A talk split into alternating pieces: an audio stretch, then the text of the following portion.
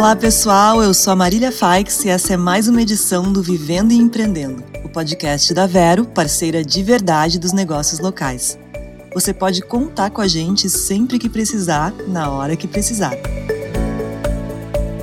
Hoje nós vamos falar do campo, porque a agricultura também tem muito empreendedorismo, seja no planejamento, nos negócios, nos cuidados com a fazenda, seja na produção e plantio de grãos, nas granjas e nos demais setores. E para a sua propriedade ser produtiva e eficiente, é preciso prestar atenção em uma série de questões, uma delas é a tecnologia, que pode ajudar muito nos empreendimentos rurais. Quem vai falar sobre isso com a gente é o Rodrigo Dias, CEO da Connect Farm. Seja bem-vindo, Rodrigo, tudo bem? Oi, Marília, tudo bem? Olá, pessoal, tudo bem? Tudo certo. Vamos começar então com a primeira pergunta, que é uma explicação, né? Conta pra gente o que, que é a Connect Farm e o que, que ela faz pela agricultura. Primeiro, Marília, muito obrigado pelo convite para poder estar participando aqui com vocês e com a Vera né, desse podcast, que vai ser uma conversa muito legal. A Connect Farm hoje ela é uma empresa de tecnologia que desenvolveu alguns indicadores proprietários. E esses indicadores que olham para os dados do agricultor, quando eles são interpretados pelo agricultor, pelos seus agrônomos, pelos técnicos, essas informações eles conseguem ajudar a gerar recomendações agronômicas, ou seja, aquela semente que o produtor vai usar, a dose de adubo da adubação que ele vai usar, do fertilizante, qual a melhor estratégia dos produtos que ele vai utilizar na sua lavoura. Então, esses indicadores, como se fosse assim, indicadores de mercado, de ações, de bolsa de valores, vamos pensar assim, eles ajudam o agricultor e os agrônomos a tomar as melhores decisões para a sua lavoura. E essas decisões trazem mais rentabilidade para esse agricultor. E fala um pouco mais então sobre a importância da tecnologia para quem trabalha no campo, né? Já seguindo nesse mesmo tema, e que benefícios a adoção de soluções inovadoras podem trazer à propriedade.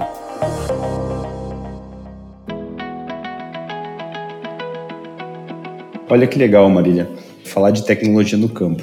Por um lado, a gente tem um alto desenvolvimento de tecnologia no campo, por parte das indústrias.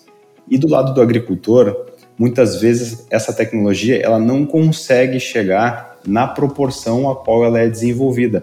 Até porque a gente tem o nosso modelo de agricultura, ele é um modelo tradicional. Obviamente que as grandes empresas do agro, as grandes empresas que produzem, elas têm muito mais acesso a essas tecnologias, né?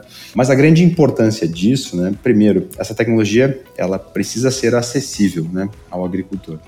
E ela é importante porque na história da agricultura, as decisões elas sempre foram tomadas de uma forma um pouco mais empírica pelo agricultor, ou seja, ela dependia muito da experiência do vô que passou para o pai, que passou para o filho.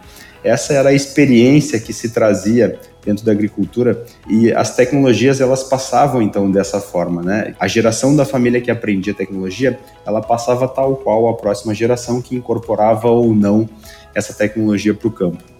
Hoje, o cenário é diferente, né? A gente tem um novo modelo de migração, principalmente dos mais jovens, né? Que em décadas passadas os pais diziam para eles saírem do campo e agora eles conseguem voltar para o campo, né? Porque a propriedade ela passou a ser mais lucrativa, porque ela mudou o seu modelo de gestão, principalmente por causa da tecnologia. Ela ajudou então a trazer de volta para o campo os filhos e os filhos que têm desenvolvido esses sistemas. E a tecnologia ela tem ajudado principalmente ao agricultor ter mais informações sobre o seu negócio. Uma coisa que parece tão básica para outros setores, como o comércio, como indústria, no campo isso não é bem assim.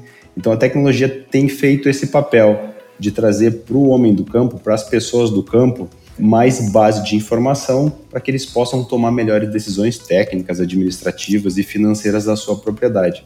Esses são os grandes benefícios para quem passa a adotar essas soluções que são inovadoras para a propriedade. E qualquer empreendimento agrícola pode se beneficiar dessas tecnologias ou tem algum caso em que ela é mais recomendada?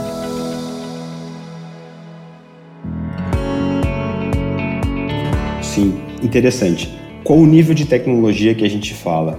Né? Se eu vou pensar assim, numa máquina, ah, numa colhedora de última geração, que tem pacotes tecnológicos com tecnologia embarcada nessa máquina, obviamente que ela vai ser acessível só para grandes agricultores.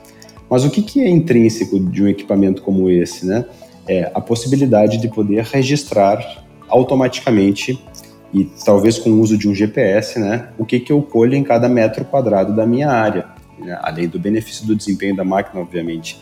Então, se eu olho como um grande agricultor, eu posso, essa tecnologia, ela é fácil, ela é recomendada e ela é mais acessível. Agora, para aquele pequeno agricultor, talvez essa máquina não seja tão acessível assim, essa colhedora, pensando assim, né? E não, ele não consegue desembolsar o valor de uma máquina dessas. Mas o princípio da tecnologia é ter a informação de cada hectare colhido. Esse é o benefício que a tecnologia traz por trás de toda essa tecnologia embarcada.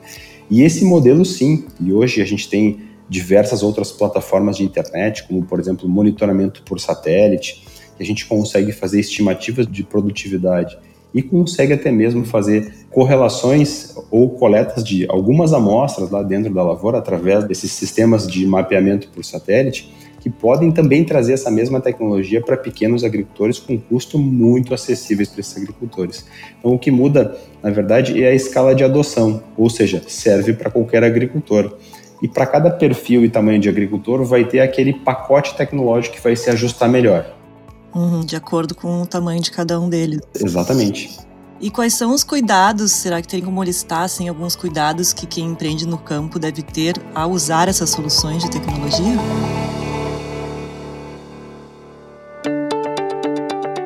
Aí tem vários cuidados importantes, né?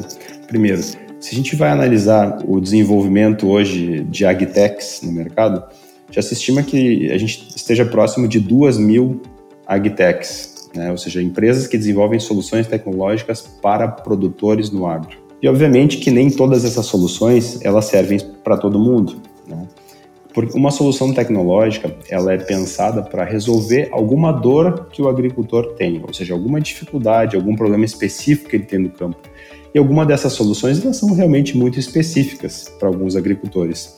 Então, o cuidado que o agricultor tem que ter nesse momento é ele entender primeiro quais são os meus problemas, né? o que, que limita a minha produtividade, o que, que limita o meu negócio, quais são as culturas que eu trabalho, por exemplo, tem soluções tecnológicas que são desenvolvidas, por exemplo, para cana-de-açúcar, que tem muito baixa aplicabilidade em soja, assim como tem algumas tecnologias que são desenvolvidas para soja que tem baixa aplicabilidade em algodão, por exemplo.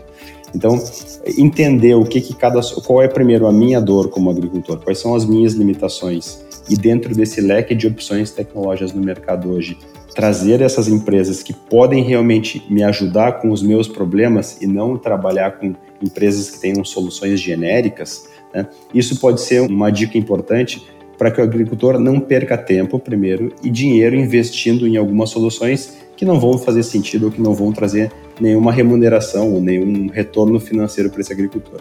E o mais importante de tudo é testar, testar as soluções antes de implementar em 100% da propriedade.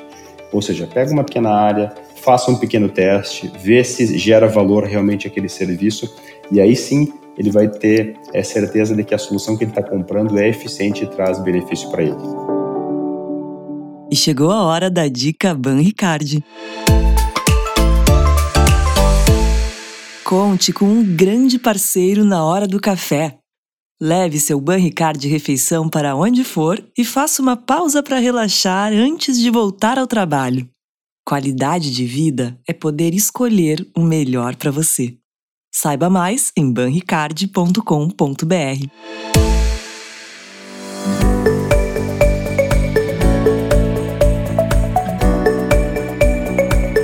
Legal, Rodrigo. Muito obrigada pela conversa. Aprendi bastante aqui contigo. Acho que nossos ouvintes também. Eu gostaria que tu deixasse o teu recado final antes da gente encerrar, por favor. Mais uma vez, agradecer, Marília, a vocês da Vero e todo mundo sobre a oportunidade de poder participar.